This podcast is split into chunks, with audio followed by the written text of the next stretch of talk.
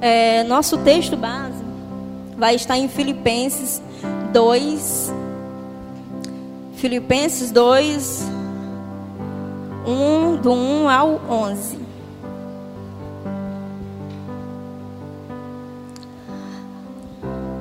Portanto, se existe alguma exortação em Cristo, alguma consolação de amor, alguma comunhão do Espírito, se há profundo afeto e sentimento de compaixão, então completem a minha alegria, tendo o mesmo modo de pensar, tendo o mesmo amor e sendo unidos de alma e mente.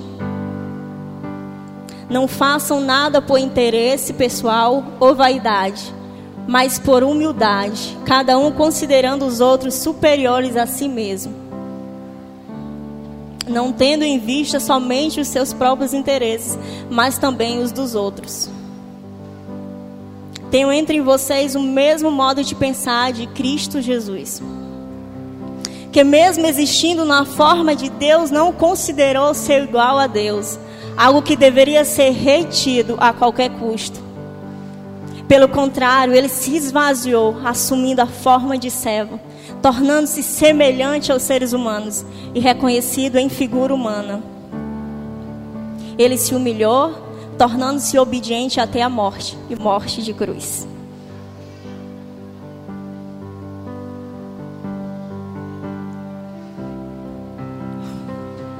Amados, eu vou trazer a mensagem para vocês sobre imitadores de Cristo. E em Gênesis 1, 26, ele fala assim: façamos o ser humano a nossa imagem e semelhança para começar a gente lembrar, para poder a gente ir do início, de onde tudo começou. Eu queria lembrar vocês de, de onde você começou. Cristo no seu trono de glória, Jesus, Deus, Espírito Santo, ele já tinha um propósito para a gente. E um dos seus propósitos é fazermos que fôssemos semelhante a Ele.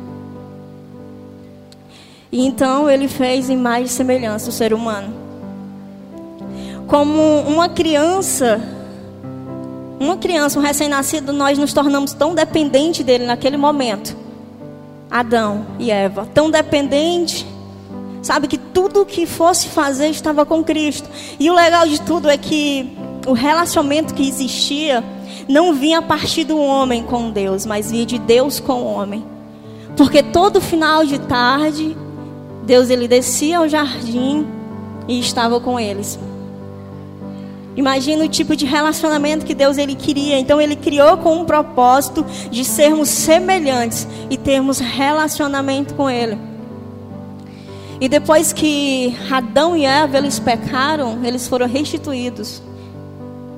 Então aí tudo mudou de figura. O homem ele teve que trabalhar muito, ele teve que ralar muito e do seu próprio suor ele foi alimentar a sua família. E Eva por vez aumentaria as dores de parto o negócio já mudou de figura e eles foram expulsos do jardim. E agora estavam eles por si só, caminhando. E a iniquidade, com o passar do tempo, ela cresceu tanto, cresceu tanto. Foi no tempo de Noé e veio o dilúvio, porque eu acho que, que Deus ele pensou: já basta, não dá mais. Como é que eu faço uma criação semelhante a mim, tão perfeita? Porque eu sou perfeito. E ela se corrompe. Sabe, porque ela quis ser igual a mim. Ela quis ter o entendimento, o conhecimento. Então ela se negou, ela negociou a identidade dela para ser igual a mim, mas ela não conseguiu. E aí veio o dilúvio, findou, teve o casal, Adão e, é, Noé, a sua esposa, seus filhos, as suas noras, e aí deu continuidade. Por que eu estou falando isso? é para sabermos onde nós nos perdemos. E hoje eu quero falar para uma igreja madura. Eu não creio que seja uma igreja imatura aqui, mas uma igreja madura. Esse é um dia no qual o Senhor escolheu para falar conosco. E não só com vocês, primeiramente comigo. Eu fui ministrada. E eu não fui ministrada hoje, nem essa semana. Eu fui ministrada desde a quarentena sobre isso. E quando Pedro me perguntou, que, que tu vai ministrar? Eu falei, eu não sei, rapaz. E ele falou assim: o que, que você gostaria de ouvir? Eu falei, eu gostaria de ouvir sobre aquilo que o Senhor tem falado comigo. Então vai ser sobre isso. Porque sabe, quando você ministra aquilo que Deus fala contigo, ele tem um poder diferente. Você sente algo diferente. Porque é algo de coração. Porque não é simplesmente chegar e ler e pronto. Então, aqui nesse, nesse capítulo, né, é, de Filipenses 2, aqui Paulo ele estava preso, provavelmente em Roma, em alguma prisão, e ele estava escrevendo para a igreja de Filipos. E, e ele estava exortando, encorajando, amando. E sabe, o que eu tenho visto atualmente é uma palavra muito legal sobre as igrejas. Não estou falando de templo, mas eu estou falando de nós como igrejas, porque nós somos templo e morada do Espírito Santo. Relevância. O que é relevância? Importância, significância. Mas esse nome tem se tornado tão clichê porque relevância tem nos tornado pessoas omissas na palavra de Deus. Então, relevância era para era se tornar o evangelho mais importante, mais atraente. Mas, cara, Paulo ele estava escrevendo numa prisão. Que importância isso tinha? Muita. Porque ele deu a vida dele para pregar o evangelho. E quantas vezes nós não negociamos a nossa vida com Deus por algo tão pequeno? Eu vi um vídeo esses dias, eu acho que está com um mês mais ou menos, de uma mulher, ela era cristã e ela estava num país perseguido. E ela estava acorrentada e tinha vários muçulmanos falando para ela negar a fé dela. E ela chorando, chorando, acabou negando a sua própria fé, negando a Cristo e começou a fazer uma oração, aceitando o Islã como a sua fé, como a sua religião. Cara, aquele dia para mim, o meu dia acabou. Porque eu falei assim, cara, era algo tão simples aparentemente, porque ela estava mais focado no que é passageiro, no que é eterno. Sabe? Mas eu não condenei, porque nós, como cristão, como igreja, nós negamos a Cristo muito, por muito menos. Nós negamos a Cristo por muito menos. Por muito menos. E às vezes nos achamos no direito de se tornar advogados, juízes da vida dos outros. Esse é o mal do cristão. Olha, você pode, pode perceber que a maioria das outras religiões, sem ser o cristianismo, eles são muito unidos. Mas o cristianismo é um negócio bem mais complicado. É todo mundo querendo ser Deus, é todo mundo querendo saber de tudo, é todo mundo querendo ser mais importante. Que evangelho que Paulo, Paulo ele morreu por esse evangelho? Eu não creio que ele morreu por esse evangelho. Paulo ele não deu a vida dele para um evangelho tão raso a ponto de não ter transformação, a ponto de não ter renúncia, mudança de vida e transformação de ambiente. Paulo ele não morreu por isso. E o engraçado é que as antigas igrejas elas eram perseguidas. Aqui no Brasil, a igreja é, cristã, ela, eu não, pelo menos eu não vejo. Se alguém vê, amém. Mas eu não vejo essa perseguição. Tem até fora do Brasil uma perseguição. Mas no Brasil é, um, é uma igreja muito acomodada, sabe? É uma igreja muito mais fria. Aquela igreja de domingo, de culto. É essa igreja que nós estamos vivendo nesses tempos atuais. E uma coisa que tem acontecido muito na igreja, aqui no qual Paulo ele está escrevendo, ele está exortando, ele está amando, ele está corrigindo. E eu vi algumas frases aqui, eu vou estar tá comentando com vocês, é sobre omissão. É o ato de esquecer, não missionar, não falar. Às vezes você é cristão, aquele cristão ninja, sabe? Ninguém sabe que você é cristão. Você sai daqui, você vai para essa faculdade, vai para o seu trabalho, ninguém sabe quem é você. Porque você não transmite Cristo. Talvez se você tivesse aqui alguém te ver, vixe, eu nem sabia que tu era cristão. Não porque você não é religioso, mas porque você não transmite o evangelho. E e o nosso maior mal, um dos maiores mal do século é isso, é ter um evangelho só para nós. Um evangelho que aparentemente é só meu, que não muda a vida de outras pessoas, que as pessoas nem sabem o que, que eu faço. Antigamente as pessoas morriam porque pregavam o evangelho. Hoje nós estamos morrendo porque nós não pregamos o evangelho. Mas nós não estamos morrendo na carne, nós estamos morrendo no espírito.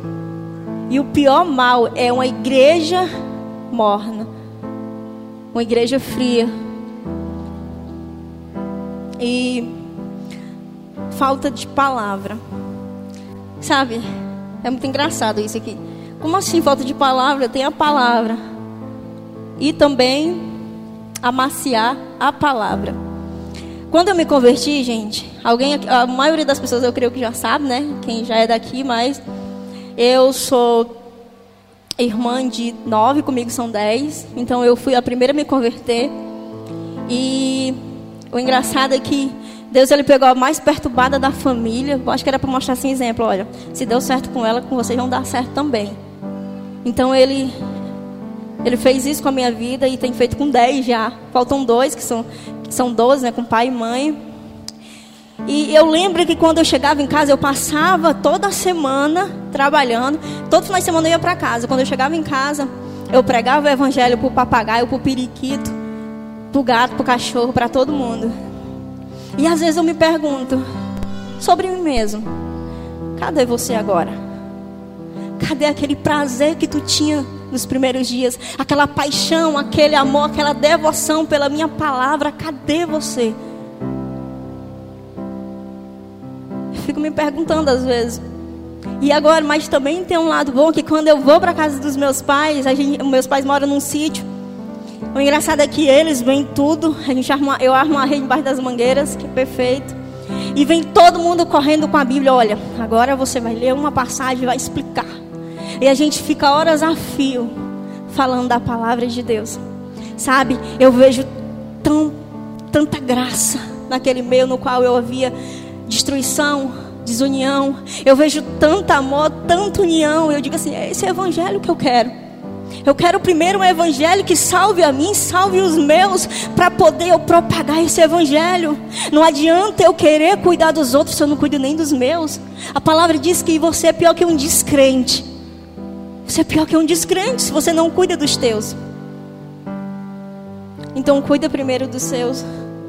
Cuida primeiro daqueles que você ama que estão do teu lado. Às vezes você quer ser missionário fora do Brasil, mas você não fala nem do amor de Cristo para sua rua e principalmente você não dá nem um bom dia para o teu pai e para tua mãe. Olha, tá na hora de criar vergonha na cara, viu? O evangelho não é assim. Você salva você, salva o seu, é uma obrigação sua, é um dever como cristão seu. Porque se a tua base, a tua estrutura não vai bem, quem disse que o restante vai bem? Quem diz que o restante vai bem, não vai bem. Sempre quando eu vou fazer alguma coisa em relação a ministrar, ou seja, qualquer coisa, discipular, não, não importa. Eu sempre eu entrei em concordância com Pedro de um orar pelo outro. É como se fosse um sombrinho espiritual. Eu estava ali, meu Deus, Senhor Jesus, e ele chegou para orar por mim. Foi como se tivesse dado um clique, uma chave girou. Eu falei, eu tenho uma cobertura espiritual. Então é cuidar primeiramente dos nossos, para depois cuidar dos outros. E esse sobre amaciar a palavra é mais ou menos assim. Alguém chega para você e diz assim: Ah, mas eu menti. Aí você, é pecado. Não, mas é porque eu, eu é pecado. É, é pecado. É pecado. Gente, a palavra ela não tem que ser amaciada para poder fazer com que a gente fique confortável. Pelo contrário, ela tem que te sacudir a ponto de você levantar dessa cadeira e dizer: Eu quero ser outra pessoa. Porque o cristianismo é a única religião que faz com que você não se acomode. Se você quer ser acomodado, você está no lugar errado. Porque o cristianismo nos sacode, nos muda, nos molda, nos joga para um lado para outro. Esse é o cristianismo. Não negocie a palavra, não amacie a palavra, porque alguém não vai gostar. Viu? Pare com isso. Porque depois, quando você for com Deus, você vai prestar conta disso. É pecado, independente se é para você ou é para mim. É pecado. O pecado vai continuar sendo pecado. Os apóstolos, Os discípulos, eles morreram defendendo a Bíblia. E agora nós queremos distorcer de acordo com aquilo que nós achamos que é certo. Então, nós sim temos que ser confrontados. Na verdade, nós temos que pegar a palavra, a palavra, pregar em chamas, orar em chamas, ler em chamas. Ela não tem que ser diminuída. O fogo não tem que ser diminuído. O fogo tem que ser acrescentado. Tem que colocar mais lenha no meio disso, mais lenha para impactar as pessoas que estão ao nosso redor. As pessoas têm que ver Cristo em nós de uma forma que ela diga assim: Uau, uau, essa pessoa é diferente, ela tem algo diferente. Porque quando você é macia, as pessoas, além de serem acomodadas, elas não vê nada de bom em você. Porque não tem ninguém bom nesse mundo. Olha aí que legal.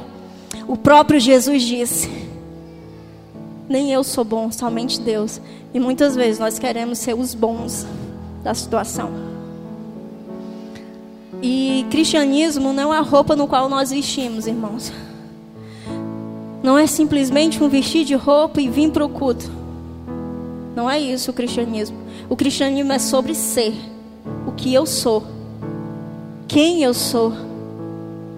Quem eu sou em Cristo. Porque quando nós omitimos a palavra de Deus, o que acontece? Nós perdemos identidade. Quando nós sabemos quem nós somos, não importa a opinião dos outros. Sabe, nós vivemos um, um, momento, um tempo no qual agradar as pessoas é mais importante do que agradar a Deus. Amados, mas nós estamos errados. Porque o nosso principal motivo é agradar a Deus e a sua conduta tem agradado a Deus, o seu tempo com Deus tem agradado a Ele, tem sido realmente com Ele ou aparentemente com Ele. Então é esse o cristianismo no qual o Senhor quer de nós. E outra coisa, Jesus ele é desejável, sabe? Todo mundo está em busca de alguma coisa, de algo a se apegar. Nós vivemos um tempo de tanta sede de Deus. Nós vivemos um tempo no qual nós somos frustrados, colocamos a nossa dependência em pessoas. Sabe, não importa a religião, nós estamos buscando algo, um ser superior no qual nos agarrarmos. Porque o caos é tão grande. Mas eu digo uma coisa para vocês: Jesus é desejável. Talvez não seja desejável na sua boca, porque você não é um exemplo de cristão. Sabe, aquele tipo de pessoa que aparentemente é cristão e você olha para ela e diz assim: Mas ela não parece com Cristo. Isso é vergonhoso para a gente, gente. Isso é muito vergonhoso. Mas ela não parece com Cristo. Eu quero Cristo, mas eu não quero Cristo desse jeito. Eu quero Cristo, mas diferente do Cristo dessa pessoa. Gente, o Cristo é um. Jesus é um. Ele não é vários, ele é um. Por mais que seja Pai, Filho e Espírito, ele é um. Então, tornar Jesus desejável é se tornar imitadores de Cristo, é se tornar imitadores de Jesus. E aí tem a passagem, a partezinha que fala: em Cristo nós somos o quê? Motivados. Jesus ele fala: tenham bom ânimo, porque eu venci o mundo. Eu recebi, eu acho que foi final de ano, uma notícia lá da minha família, para quem não sabe, nós moramos, morávamos em Beberibe. Eu recebi a notícia do meu sobrinho meu. Ele tem um ano e o meu irmão ele tem um viveiro de peixes, camarão e o meu sobrinho ele foi encontrado nesse nesse viveiro boiando sem respirar, ele já estava roxo e não sabiam se o tempo que estava ele tinha passado naquele naquele local na água e de repente a minha irmã encontrou ele e pegaram, fizeram os primeiros socorros nele. Ele estava sem respirar, roxo, inchado, porque tinha bebido muita água. E, de repente elas me ligam para dar notícia, desesperadas, chorando. E o Senhor já tinha falado comigo um mês atrás que algo ia acontecer terrivelmente na minha família. E eu já estava preparada psicologicamente. E quando elas deram aquela notícia, tudo louca, tudo chorando, me ligando, porque elas me ligam, é incrível. Eu falei assim: calma. O Senhor, Ele tem um plano através disso. Aí ele foi para o hospital, ele ficou incubado, ficou na UTI vários dias, vários dias, e ele foi se recuperando, foi um milagre de Deus. Mas o que eu quero dizer com isso? Que eu sempre gosto de ver o lado bom das coisas ruins. Sabe, porque quem tem uma vida controlada por Cristo, entende que até as coisas ruins cooperam para aqueles que amam a Deus. Eu não soltei uma lágrima porque eu sabia que Deus ele tinha um plano através daquilo. E uma área da nossa família estava muito frágil. E aí ela foi fortalecida depois disso. Sabe, nós somos motivados em Cristo. Se você estiver vivendo um caos hoje na tua casa, na tua vida pessoal, na tua vida financeira, entenda uma coisa: Cristo vai cooperar para o teu bem. Cristo ele vai cooperar pelo teu bem. Se você é um filho realmente dependente de Deus, você não tem medo. Eu queria que vocês fechassem os olhos agora. Por favor. Eu queria que vocês pensassem agora nesse exato momento. A família de vocês, o trabalho de vocês, os seus bens materiais. Fica meditando sobre isso. E imagina que tudo isso é ilusão.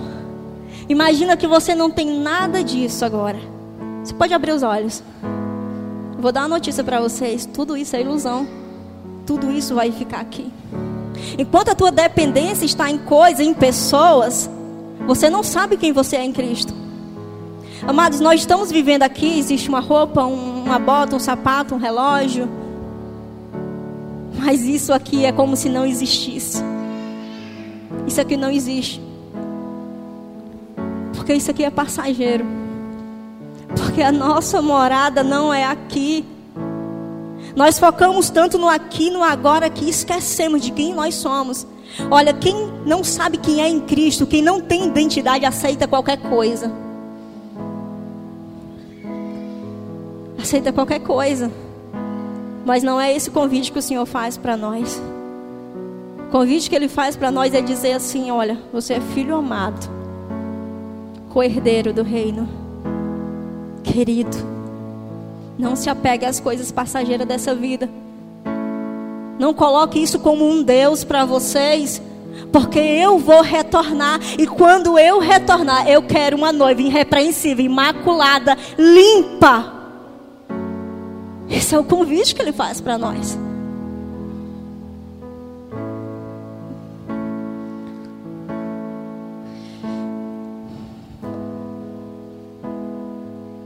Em Cristo quem somos. Somos exortados. Olha, essa palavra eu gosto demais. em Cristo nós somos exortados. Até em Filipenses fala exortados em amor. Por quê? Porque o, o pai que ama o filho, ele exorta. Você que são pais aqui, quando o filho vai lá, põe um dedo na tomada, que vocês digam, eita, não pode, vem aqui. Ou então bota no cantinho para pensar sobre o que ela fez por amor, porque você não quer que ela se fira. Não é isso? Com Deus não é diferente. Eu acho que na área no qual eu sou mais exortada é como esposa.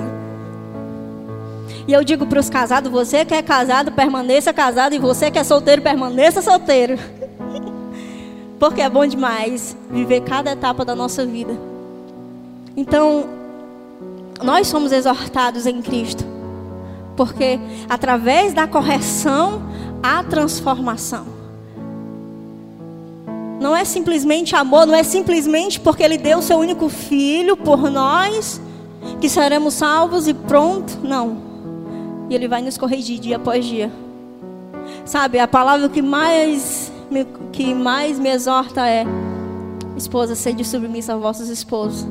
E para os homens, homens, maridos, amem as suas esposas, como Cristo amou a igreja e se entregou por ela. É forte, é muito forte, mas é muito pequeno comparado o que Cristo fez. Ele morreu por nós e ele morreu da pior forma, a morte de cruz. O pior, o pior tipo de morte é a morte de cruz. E outra coisa que em Cristo nós somos é temos comunhão com o Espírito Santo. É, comunhão com o Espírito Santo. Eu lembro que na quarentena, eu acho que foi um avivamento muito grande na minha vida espiritual. Foi no tempo no qual tudo parou e eu me encaminhei em direção a Cristo cada vez mais, porque eu tinha tempo para tudo. Eu falei, uau, agora eu vou buscar como eu nunca busquei.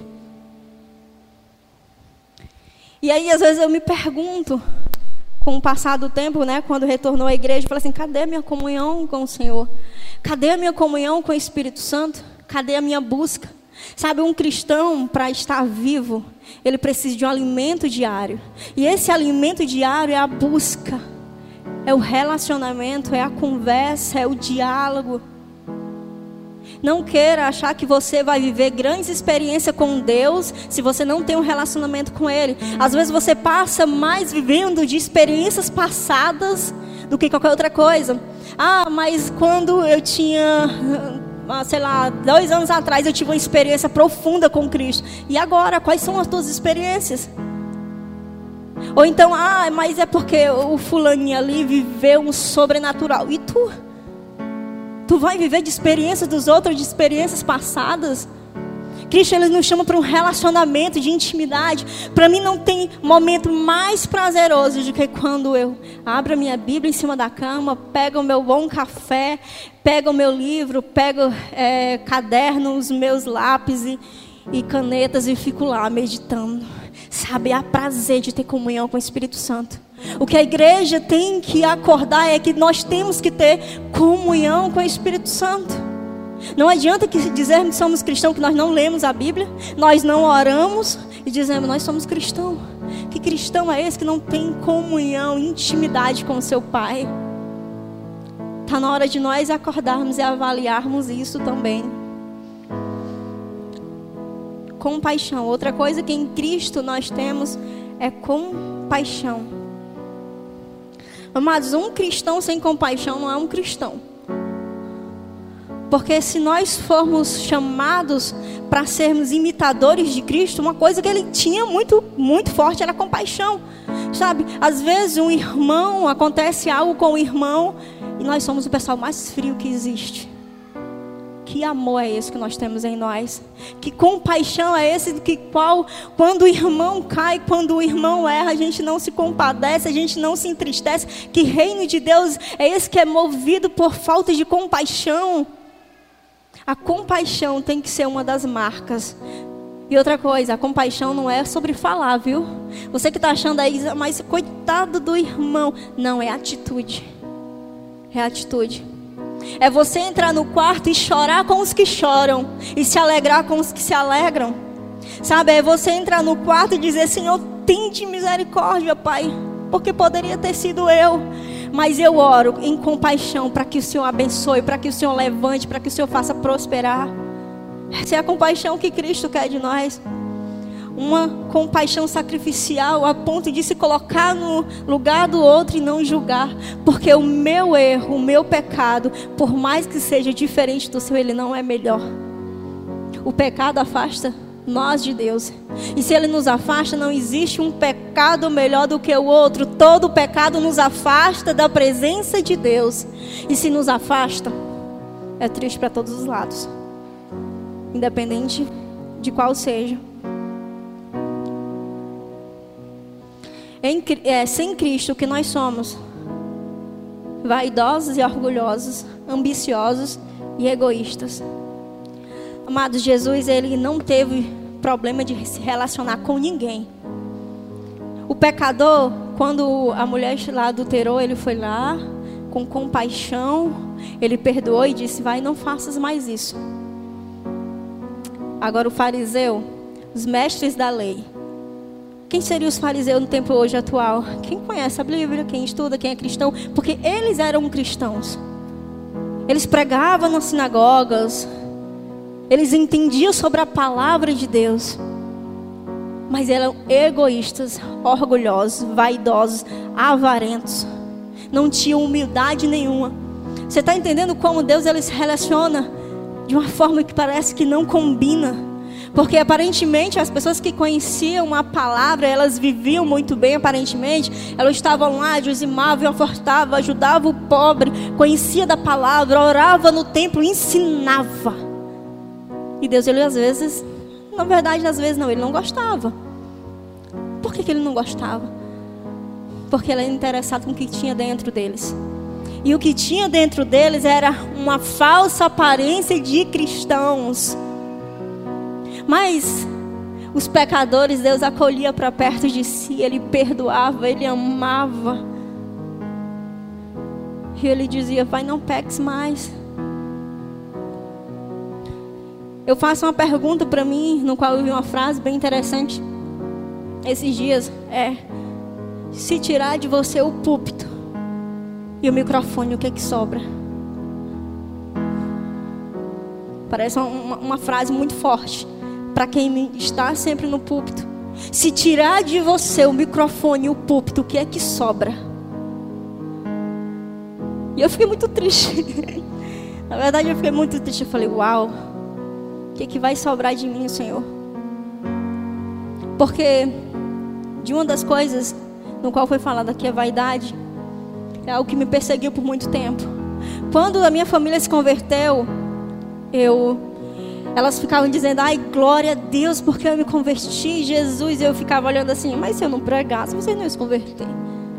Mas se eu não falasse, se eu não fosse enviada, a vaidade, ela habitava dentro de mim. Porque eu pensava que era pela força do meu braço. Mas não é pela força do nosso braço.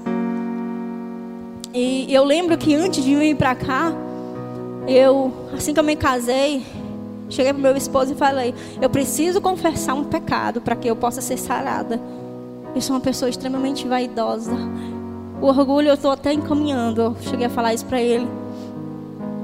Disse: Como eu vou cuidar das coisas do Senhor se há vaidade dentro de mim? E eu chorava em prantos e eu falava, e a minha oração até hoje: Se algo vier para mim, que tira a glória de Deus, tira de mim, Senhor. Porque eu não quero aparecer. Eu quero que o Senhor seja o principal convidado. Eu quero que seja o Senhor, não eu. E eu passei lutando alguns meses com isso e sempre chorava e orava. Eu dizia: Meu Deus, como é que eu vou fazer algo para Cristo se eu sou vaidosa? E não adianta você abrir a boca e dizer que não é, viu? Deus som do teu coração. É melhor expor aquilo que nós somos para sermos curados do que esconder para mostrar uma falsa modéstia, para mostrar uma coisa do qual nós não somos. Então não tenha medo. Não tenha medo.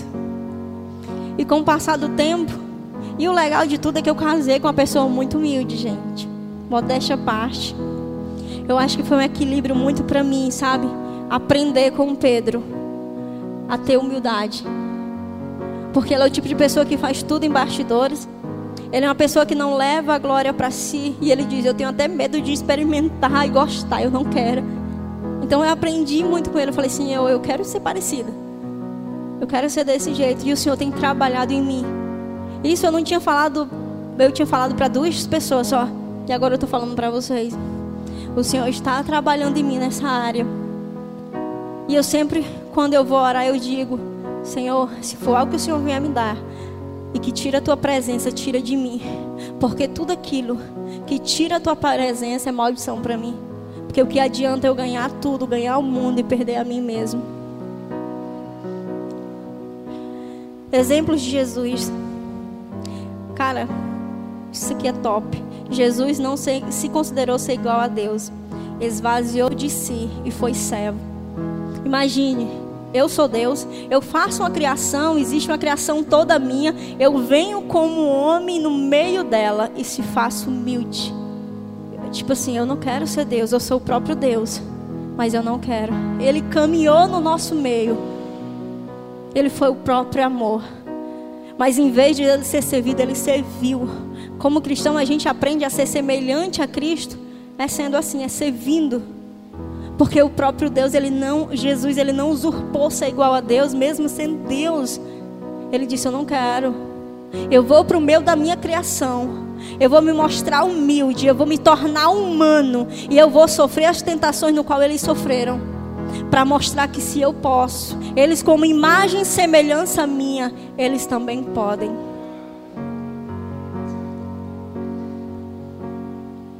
ele se humilhou e foi obediente até a morte de cruz.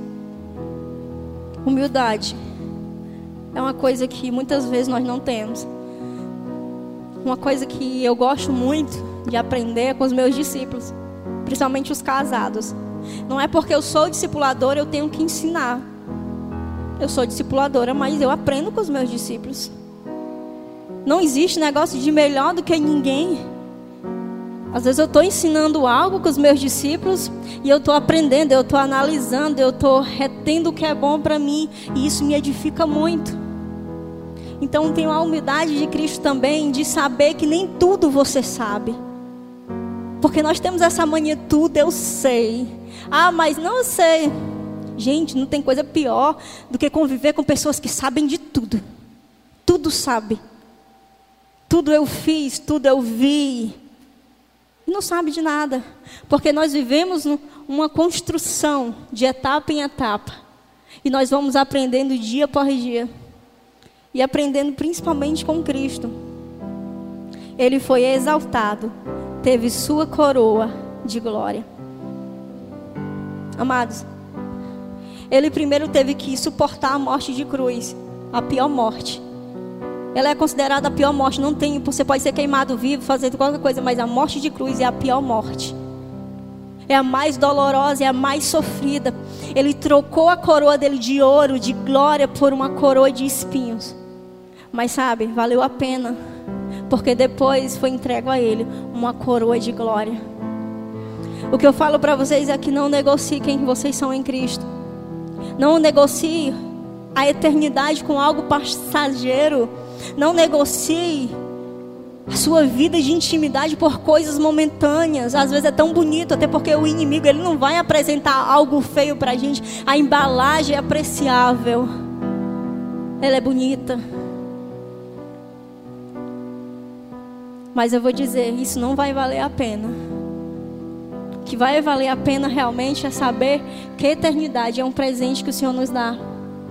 E é um presente que é nosso por direito, mas nós que temos que aceitar. Amém? Gostaria de chamar o louvor. E em Efésios 5:1 fala assim: Pois sois imitadores de Deus como filhos amados. Um dos convites no qual ele, Deus ele faz para nós, Jesus ele faz para nós é sermos imitadores. Eu gosto de uma frase que fala assim: o evangelho não é sobre deixar de fazer, mas é sobre o que se fazer. Jesus era pecador? Não. Ele é alcoólatra? Não. Ele é um viciado? Não. Então ele não deixou de fazer nada, ele simplesmente fez. O deixar de fazer para nós como cristãos é como uma consequência. Quando eu conheço a Cristo, eu imito a Cristo, eu vivo o propósito dele e a consequência vai acontecendo. Eu vou deixando de ser aquilo, eu vou melhorando naquilo. Mas o principal motivo é sermos imitadores de Cristo. O que, que ele era, o que, que ele fazia, como ele andava, como ele se portava.